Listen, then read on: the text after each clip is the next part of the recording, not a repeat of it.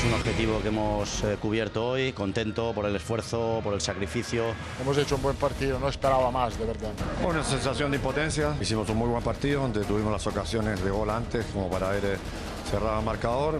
Y tener la opción como tenemos de podernos meter en Champions, ojalá lo consigamos. Ese es eh, el objetivo que tenemos, que es un objetivo grandioso, grandioso. Fíjate, un equipo como el Villarreal, lo que ha hecho en Europa en la Champions y, lo que cuesta estar en Europa es muy difícil, es muy complicado. Pero en la lucha por, por entrar en la Champions, ¿cómo cataloga la jornada de hoy? Con el Parapalo no sé si... Muy malo, si no sacamos puntos, no, no puede ser bueno. Quedan tres partidos por delante, está claro que todos van a competir por llegar al objetivo y no va a ser simple. Eh, tres puntos hoy vitales para, para, la Champions. Primer objetivo y segundo es quedar ya, ya segundo clasificado. Tenemos que seguir así, sin complicarnos la vida.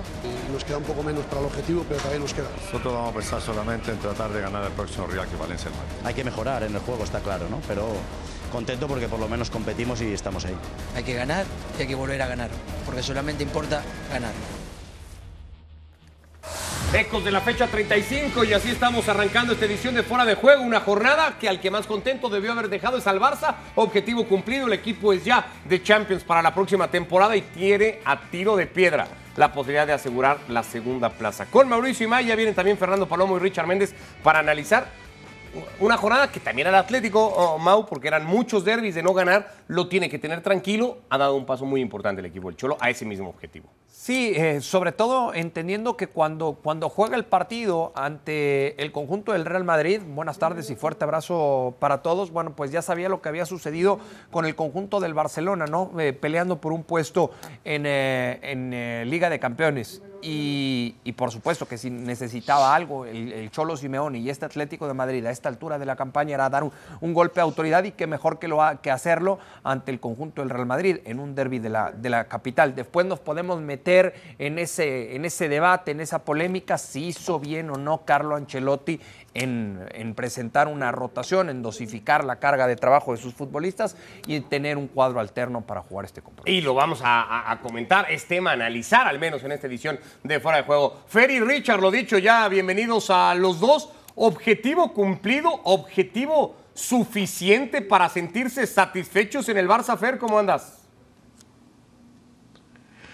Gusto saludarles. Bueno, una meta cumplida. No creo que sea el gran objetivo que se han planteado en el arranque de la temporada. Es más, creería que eh, lo habrían contemplado como una obviedad, visto lo que nos hemos encontrado en la campaña. Para ninguno ha sido fácil llegar a donde están ahora. Conseguir un boleto de Champions era muy lejano para un Barcelona que arrancó así con un enorme gesto de deportividad, eh, dándole el pasillo al nuevo campeón de Copa. Bravo, todavía en el partido. De hecho, hasta esta jugada estaba en el partido el chileno Claudio Bravo cortando un centro de Dembélé. Se tenía que ir después por lesión Ruiz Silva en su lugar y a ser exigido muy pronto con un cabezazo este justamente de Araujo. No sé si el futbolista que mejor va en pelota uh, por arriba de toda la liga. Eh, se salvaba el Betis, avisaba eh, el Barça Richard en un partido que arrancó muy bien y que poco a poco, sobre todo en la primera parte, fue yendo a menos. Sí, un gusto como siempre, muchachos. Pues sí, la verdad, un Betis que lo trató de llevar desde lo emocional, de tratar de apretar, de presentar situaciones. Gran partido de Juanmi, de Canales, pero a final de cuentas Barcelona con la correcta administración de, elementos y sobre todo con ese empuje del golazo que consiguió sobre el final Jordi Alba para quedarse con los tres puntos y asegurar no solamente la Liga de Campeones de Europa, dar un paso importante para terminar de segundo en la Liga. Lo que es estar pues casi tocado, ¿no? Ansu Fati, par de minutos en el campo, suficientes para que hubiera tenido antes del gol, una también para haber podido marcarlo, lo hacía el canterano del Barça, sí, aquí culminaba el primero del partido. Sí, sí, sí, la, importancia de, de, aquel gol y después el partido que estaba eh, para cualquiera, ¿no? Más allá del empate del conjunto del Betis, eh, del, del, 80 al 90, 94, estaba para quien sea el partido, con llegadas importantes en las dos áreas. Y por eso me parece que la declaración que escuchábamos del ingeniero Pellegrini refleja a la perfección lo que fue sobre todo el final del partido, en donde el Betis parece recibe un castigo mayor a lo que en verdad sucedió en el terreno de juego. A lo que pudo merecer. Golazo de Jordi Alba, la jugada completa es como para guardarla del, del Barça. Eh, cómo controló a Adama, el taco para Dani Alves y el centro medido del brasileño que defensivamente a, había tenido muchos problemas. Estamos ya en el Metropolitano con el derby. Eran 11 consecutivos sin que el Atlético lo pudiera ganar. Un Madrid de muchas muchas rotaciones y que seguramente así serán de aquí y hasta el final de temporada, se complicaba la vida con el penal de Vallejo, eh, bien marcado, ¿no? Por VAR, pero bien marcado. Para mí sí. Sí. Para mí sí. O sea, Un vi- penalito, un penalito, no sé. Bueno, pero es que la- seguimos con los penalitos, no, no se habla en ningún lado de penales, penalitos, penalotes, son penales, Claro, punto, ¿no? Claro. Es que hay contactos y contactos también. Hay Eh, contactos. eh, el fútbol no debería tener grises, o es o no es. Y ese es uno de los problemas del fútbol, ¿no? El gris que hay de por medio, la interpretación que se quiera dar, o es penal o no es penal, y punto. Tratar de, de- de quitarle los grises al fútbol le haría mucho bien. A ver, pero ¿de verdad creemos que no es penal? Yo creo que es penal. Yo creo que está bien Sí, quitado. Para mí es A mí penal. me parece que es un penal que tranquilamente, que no es un error claro y evidente como para lo que existe el VAR. Todo del Atlético de Madrid, hasta faltando 15 minutos, todo era del Atlético de Madrid. Es cierto que había un mano a mano de Luka Jovic en algún momento del partido que tuvo que ser titular por, por necesidad ante la lesión de última hora de Mariano. No estaba prevista eh, eh, su participación de arranque, al menos en el partido. El Cholo ya no entendía cómo no llegaban más goles. Esta de Asensio, ese mano a mano, un intento de cross, pero Richard, un partido que al Madrid le pasó de noche, ¿no? O sea, le interesó bastante poquito al equipo de Ancelotti.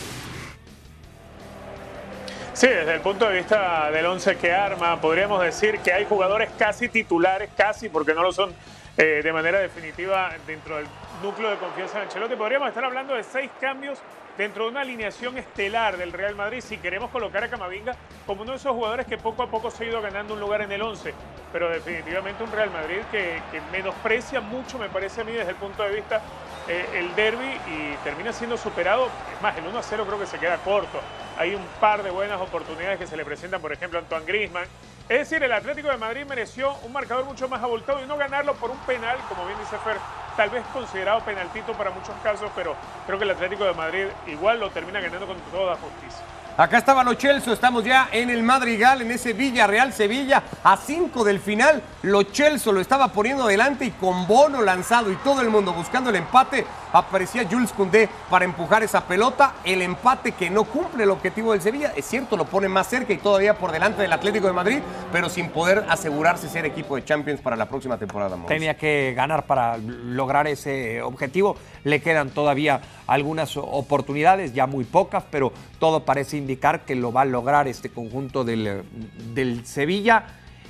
Curioso lo que sucede, ¿no? Del 85 al 95 cuando caen los dos goles del partido. Sí, sí, totalmente. Una locura. Así está la clasificación, parte alta, puestos europeos. Ya nos meteremos también a, a la parte baja, como se está jugando y definiendo todo para mantener la categoría. Antes de todo eso, y ya un poco lo tocaba Richard Fer, es debatible. Podemos polemizar sobre esta postura del Madrid asumida en el derby y que podemos dar por hecho después de escuchar a Ancelotti, repetirá frente al Cádiz que se juega permanencia, ante Levante que está en la misma situación y contra el Betis que está jugándose puestos europeos, ¿se puede menospreciar tanto cuando hay tantas implicaciones para los adversarios un torneo por más que ya seas campeón de este? No está obligado en ningún sentido el Real Madrid a, a jugar lo que queda de una liga que ya ganó. Ya su objetivo está conseguido. ¿Qué le vas a, a pedir además al Madrid que, mantenga la naturaleza de la competencia cuando ya no se juega nadie? Al contrario, juega una liga de campeones de Europa que puede ser eh, más importante para ellos por lo que significa el torneo en la historia del club. No se le puede reclamar en absoluto nada. Quizás se le pueda reclamar desde la parcialidad blanca que haya permitido tanto espacio al Atlético de Madrid en una primera parte en la que eh, el, Real Madrid apenas lo que hizo fue sostener bajo el eh, gran partido que jugaba Camavinga. Pero en el segundo tiempo se encuentra con oportunidades, incluso hasta na nadie se habría extrañado, creo, de una igualdad, porque ese, eso es lo que termina jugando un Madrid que, que se dinamiza a partir del ingreso de Federico Valverde pero yo no le pediría ni ni, ni le, reclamaría las formaciones. Habría esperado que no menospreciara el derby, al menos, pero de aquí en más, eh, yo creo que es, es para todos no sería ninguna sorpresa encontrarnos con un equipo que vaya gestionando los minutos de aquellos que serán titulares en París. Desde, no sé si, es debatible desde, desde ese punto de vista, creo que es desde el punto de vista del que se tiene que abordar, Richard, el de la justicia deportiva, el de la paridad en una competencia no sea al Mallorca, al, a la vez, al Granada, cómo les vaya a caer que el Madrid seguramente a mitad de semana ante el Levante y el fin de semana contra el Cádiz, pues probablemente tire por la borda el partido. Bueno, a, mí me cuesta imaginar que el Madrid los, los, tire completamente por la borda, ¿no? Si tomamos en cuenta los suplentes del Real Madrid, yo creo que hoy por hoy son más y mejores jugadores que muchos de los que eh, tienen equipos de la parte baja de la tabla de la Liga Española. Yo quizás lo que, lo que veo que me quedé con la desilusión de que uno esperaba un derby de una manera diferente, que uno esperaba eh, que Ancelotti tratara de mantener eh, esa intensidad de resultados que que no solamente le dieron el título al Real Madrid y que terminaron de eliminar al Manchester City, sino tratar de, sostener esa intensidad hasta eh, que llegue el momento del partido con el Liverpool, porque yo creo que eso es importante en la conexión que tienes que mantener con el plantel. Ahora, si esta situación va a tratar de aprovecharla, jugadores como Jovic, por ejemplo, que tiene una muy buena y que la desaprovecha, pues eh, siguen siendo síntomas de, de entender que el diagnóstico del final para un jugador como Jovic, por ejemplo, no está continuando en el Real Madrid. Si ni siquiera así, jugadores que poco han sido considerados entran siquiera en los planes para jugar algunos minutos, pues definitivamente eso lo que deja clara es en lo individual para parte de esa plantilla del Real Madrid es que hay que ir buscando la puerta de salida y tratar de buscar acomodo en otro lado porque dentro del Real Madrid no, no hay para dónde surgir en el caso de ellos, salvo que se quiera terminar una carrera, no sé, Jovic u otros, como la que ha tenido Mariano, ¿no? Que ha desaprovechado la oportunidad de salir del Madrid y prefiere quedarse allí como una planta, ¿no? Jugará algunos minutitos de vez en cuando, muy de vez en cuando, y bueno, así terminar una temporada. Lo que está claro es que si lo hizo en el, en el derby, eh, Mauricio, con lo que le queda por delante al equipo en las últimas tres fechas y escuchando a Carlo Ancelotti, la idea es de aquí al 28 de mayo, y sobre eso se había debatido un montón en los días previos al partido, mantener el estado de forma bajo la ley del mínimo esfuerzo. Eso es lo que va a hacer el Real Madrid y tal vez esté en su derecho. No lo sé, no estoy tan convencido. Lo hizo contra el Atlético de Madrid. Si lo, hace contra el Atlético de Madrid, quizá por la distancia que hay entre lo que fue el partido contra el Atlético de Madrid y el compromiso más importante que es la final de la Champions. Yo recuerdo en alguna ocasión a Cristiano Ronaldo cuando jugaba con el conjunto del Real Madrid expresarse y decir que él prefería eh, llegar al partido más importante con un partido días antes. ¿Por qué? Porque así entonces podía mantener el mismo nivel y el mismo ritmo de juego y el mismo ritmo físico para el compromiso eh, más importante en puerta en, en aquel entonces. No recuerdo si era la final de la Champions o algún compromiso importante. Quizá lo mismo esté pensando Ancelotti, ¿no? Eh, eh, a pocos días, sin importar quién sea el rival en la liga, voy presentando a mis mejores futbolistas, a mi mejor cuadro, para que ellos lleguen eh, con las revoluciones altas, con el mejor nivel físico y futbolístico a ese compromiso que tienen en, en París. Yo, honestamente, el viernes pasado, el tema nos llevó inclusive a una polémica, un debate con Fer y con Adal Franco en otro programa, en donde yo por lo menos consideraba que para este partido contra el Atlético de Madrid iba a utilizar utilizar prácticamente a todo su equipo estelar para aprovechar el envío anímico de lo sucedido a mitad de semana y tratar de que eso te ayudara para ganar un derby que no es poca cosa. Pero venimos hablando tanto toda la temporada que Ancelotti tiene que rotar, que el equipo se le va a caer, que se le van a lesionar, que se le van a cansar. Lo puede hacer ahora de aquí hasta el 28 de mayo y mantener simplemente, la forma física de sus futbolistas, que no pierdan ritmo, pero dosificándose al máximo. Y sería la lógica también en futbolistas que superan de media los más importantes, al menos los 33, 34 años. Ancelotti va a ser el primero en, saber cuándo, cómo y dónde utilizar a, los que tiene para enfrentar ese partido en París.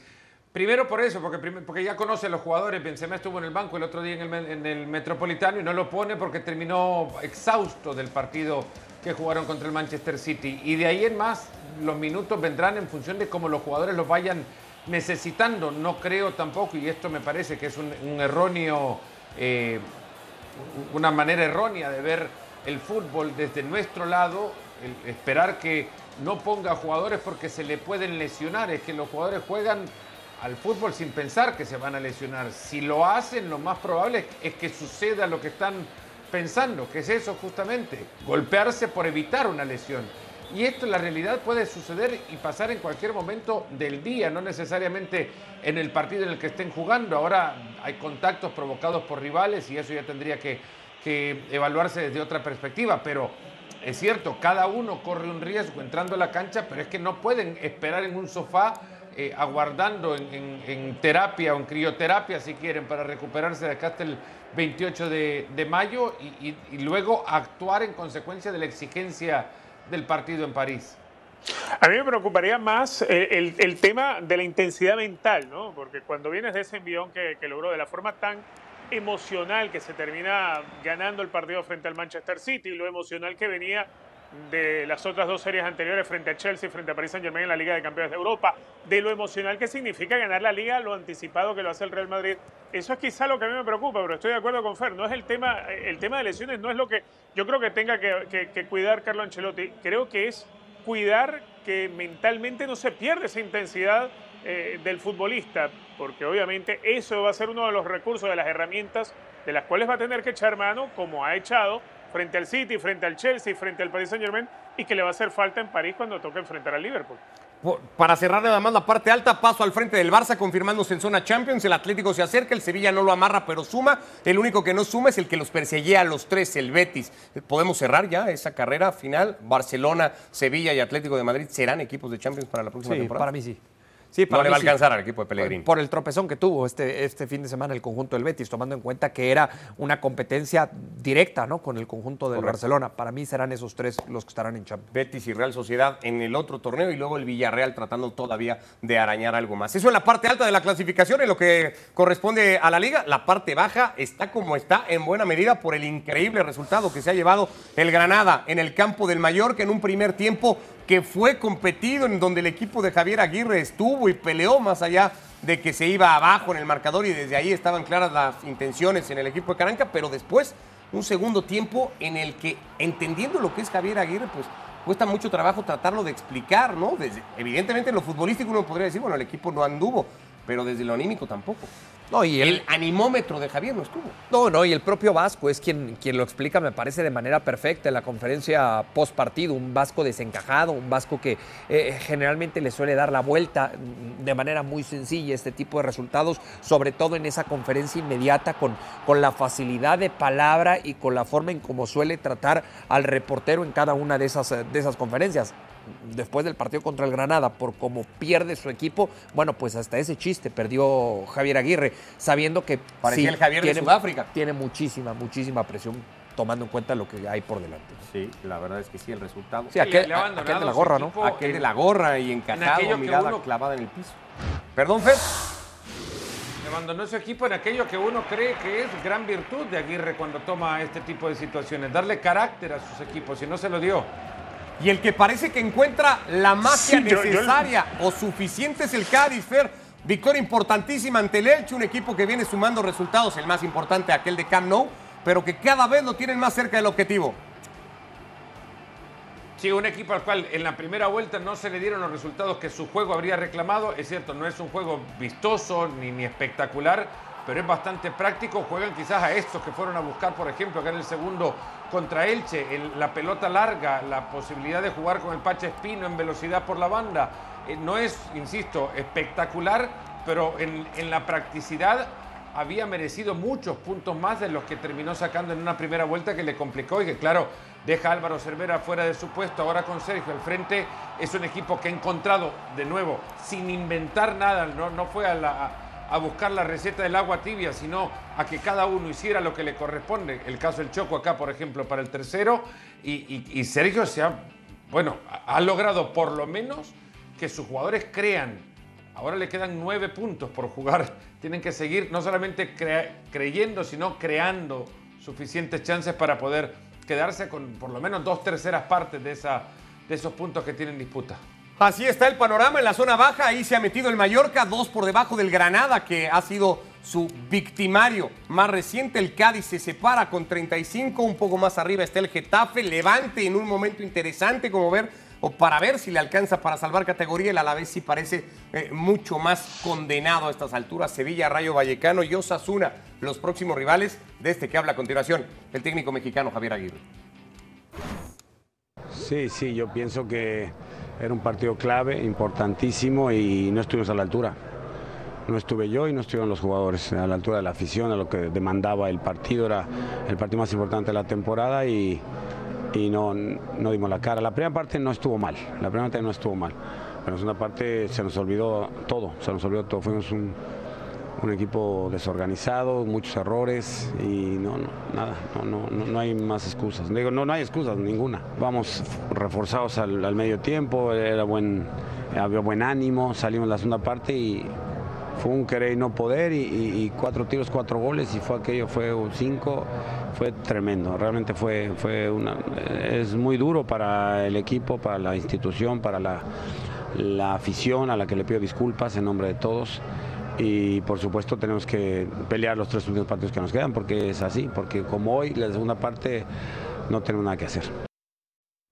Para colmo, el último rival del Mallorca de Aguirre será el Osasuna, el ex de Aguirre, tal vez con el equipo que pues Javier dio ese salto, ¿no? Que lo colocó en donde hoy está. Este es eh, el paso más reciente de Javier por sus últimos equipos, cesado de la selección egipcia, no, consiguió los objetivos mínimos necesarios eh, en África con un equipo que estaba para pelear por otros objetivos eh, muy lejos de los que apenas eh, o a los que apenas se asomó Javier como director técnico, fue a España volvió a España para dirigir al Leganés. Un trabajo importante, le sacaron dos futbolistas importantísimos como Nesiri y Braithwaite y a partir de ahí fue muy complicado. El equipo terminó perdiendo la categoría en la última fecha ante el Real Madrid. Volvió al fútbol mexicano años, años después con un plantel que estaba para pelear por todo y que no ganó absolutamente nada, no le fue nada bien y, se fue muy señalado y criticado Javier del fútbol mexicano por la falta de resultados, de juego, de sensaciones, de, de todo básicamente en Rayados, ahí no consiguió prácticamente nada y ahora con Mallorca ocupa una de las tres plazas que perdería categoría en la primera división del fútbol español. Richard, los técnicos viven de resultados, a Javier hace rato que no se le vienen dando. ¿Se va a jugar parte de lo que pueda hacer Javier Aguirre en un futuro próximo como entrenador en estos tres partidos? Yo creo que la directiva del Mallorca está consciente. Eh, a ver, cuando traen a Javier Aguirre ya la mayor parte del daño estaba hecho. Quizás se le puede acusar y mucho de cómo juegan este fin de semana y de cómo pierden en un partido donde estaban ante un rival directo. Creo yo este es el partido que sí va a condenar definitivamente a Mallorca al descenso porque ya no puede manejar el destino por sí mismo. Y esa, esa es la diferencia, haber caído en la zona de descenso cuando te quedan tres fechas y por delante no tienes ningún rival directo al cual tratar de, de hacerle daño como para tratar de bajar a uno y tú subirte. Eso no es el escenario que hoy se le presenta al Mallorca. Yo creo que la directiva entiende el momento en el que trajeron al técnico mexicano, la llegada de Javier Aguirre, era para ver si se daba el milagro, porque también el currículum de Javier Aguirre invitaba a soñar y a evitar el descenso. Bueno, definitivamente las cosas habían arrancado bien cuando se comienza ganando el Atlético de Madrid, pero eh, a final de cuentas Javier Aguirre está tratando de sacar o de mantener en la primera división a un equipo que es más equipo de segunda que de primera. Esa es una realidad también. Y no es el equipo ni que armó el Vasco y trató de llegar a, a darle lo que siempre supo hacer Javier Aguirre, que era dar esa inyección anímica. Bueno, hoy en día la inyección anímica va a tener que, saberla eh, aplicar para un plantel que le quedan tres partidos donde hay que jugarse nueve puntos y que más allá de que los logre ganar, no tiene nada garantizado porque ya no maneja su destino. Lo que es un hecho es que de esos resultados positivos de los que habla Richard, que hay varios en el currículum de Aguirre, eh, están ya en las primeras hojas, ¿no, Mau? Si uno toma las últimas de Javier, no encuentra nada de eso y encuentra, no sé si llamarlos a todos esos últimos que repasábamos, fracasos. Sí, va a Sevilla pasado mañana. Rayo Vallecano. Después recibe a Rayo Vallecano y después va a Pamplona, ¿no? Contra, contra Lo que sería perder la categoría en Pamplona para Javier Aguirre, ¿no? Por lo que representa el equipo. Sí, por supuesto, donde, donde empezó a escribir una historia en el fútbol Sí, de sí. Europa, concretamente en el fútbol de, de España. A ver, eh, es cierto lo que dice Richard, ya hoy ya no está en manos del Mallorca y quizá eso es lo más preocupante. La derrota de este fin de semana me parece que es de esas derrotas que suelen simbrar a los, a los equipos. Estará en Javier Aguirre recuperarlos anímicamente, pero tampoco es imposible, son dos puntos. Sí, dependiendo siempre del que está por, Claro, por delante de ti. claro, claro. O sea, En ese problema se ha metido ahora. ¿no? me refiero hoy la diferencia que existe con el Granada. O sea, ¿tú no ves que el Granada también vuelva a tropezar? Para mí sí. Sí, probable es.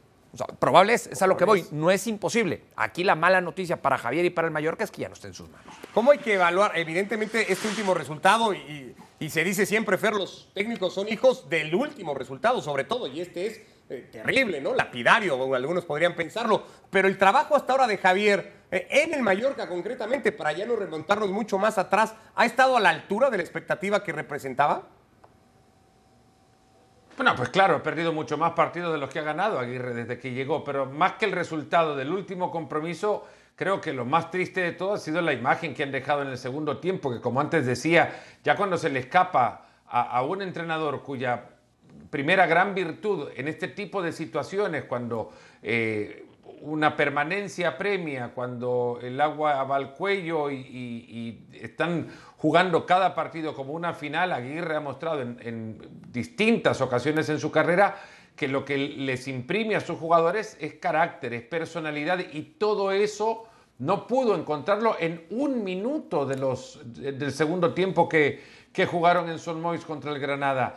Eh, ya si perdés porque futbolísticamente tu rival te supera, eh, es una cosa, puede ser y es cuestión del fútbol, pero en este tipo de peleas, cuando abandonás o cuando te pasan por arriba porque no has tenido para competir en personalidad, eso ya debe ser tremendamente preocupante para Aguirre. Eh, no se pierde tampoco en, un momento, se pierde eh, saliendo al segundo tiempo.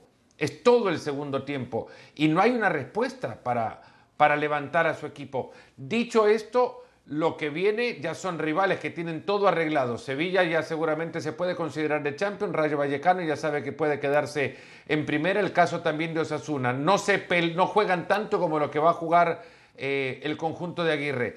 Pero si en algo tiene que ganar, si bien no es en el resultado, para no perder crédito también como gestor de este tipo de situaciones, es, en las batallas de la, de la intensidad. Y eso la verdad que fue superado por goleada también como lo fue en el marcador contra Granada. Hay tres partidos. Mañana uno de ellos es el del Granada, que va a recibir en casa justamente al Athletic Club. Un partido que para nada es fácil y que podría suponer después la oportunidad del Mallorca el miércoles de volverse a meter en la pelea. Estamos con los cinco mejores goles de la jornada, arrancando con este, el que adelantaba al Villarreal, Giovanni Lo Celso, a cinco del final por el primero del submarino amarillo. Sí, eh, pica la pelota y eso hace muy difícil el trabajo del, del guardameta arriba. Hemos hablado tanto de los seis que le hizo el Granada al Mallorca. Alguno, Richard, tenía que estar, es este, el de Salva Sevilla. Sí, el de Salva Sevilla que en su momento significaba la igualdad, un golazo sensacional. Bueno, también este en el español contra el Osasuna y la definición que hacía Enrique Barja así por encima del guardameta picando la pelota para marcar el que es el tercero hasta ahora mejor de la jornada. Para ir al número dos, tenemos que ir al partido entre el español y Osasuna, ese mismo juego y encontrar este, una joya, Fer, para guardar. A Nico Milamed lo quiere muchísimo en, en el español, ha salido de la, de la cantera, usa el número de Dani Jarque, es uno de los chicos adorados en el cuadro periquito. Y este iba a ser difícil de desbancar del primer puesto por, la calidad del gol en sí, toda la jugada, la volea de Alba, pero lo que ha representado también para el Fútbol Club Barcelona. Cuando el partido agonizaba, cuando el Barcelona requería un- un triunfo, cuando parecía, pues si no todo perdido, sí gran parte de ello. Y qué manera de pegarle, ¿no? A la Ayer pelota. decía yo un gol que vale una Champions y algunos me decían, no, no, la final es Liverpool Real Madrid. No, o sea, vale una Champions porque califica al Barça a la Champions. que era- No, sos carne de meme cada vez que hablas del Barcelona hoy día. sos No, carne no, de era meme. nada más eso. Bueno, mañana Barça Celta de Vigo, objetivos cumplidos, tanto para los de Xavi como para los del Chacho Coudet, al menos a estas alturas de temporada, pero el Barça quiere amarrar todavía este subcampeonato que le permite ir a Supercopa y acá estaremos en la previa y en el post de fuera de juego para hablar de ese Barça en contra del equipo del Celta de Vigo, que, insisto, parecería llegan con los deberes hechos. Vamos a ver cómo encara cada uno el partido mañana.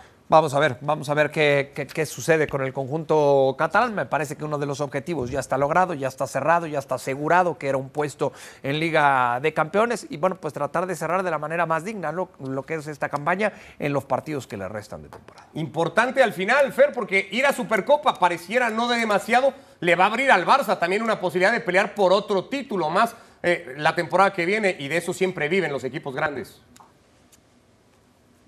Y que sabe perfectamente lo que cuesta o lo que vale ir a, a la Supercopa, porque él mismo estaba negociando lo que se lleva el segundo lugar, y eso en estas épocas de vaca flaca financieramente para el. Barcelona es una enorme noticia. Dijo Jordi Alba, nos despertamos tarde en la liga, llegamos tarde a la competencia, y, y como diciendo, bueno, es fortuna para todos los demás. No, esto es le- lección para ellos, ¿no? Se tienen que despertar en la primera fecha, no en la fecha 19. Un equipo que ganó, por cierto, en su última visita a Camp Nou. De eso hablamos ya mañana en el previo de fuera de juego de ese Barcelona Celta de Vigo. Así llegamos al final hoy. Abrazo, Richard. Gracias.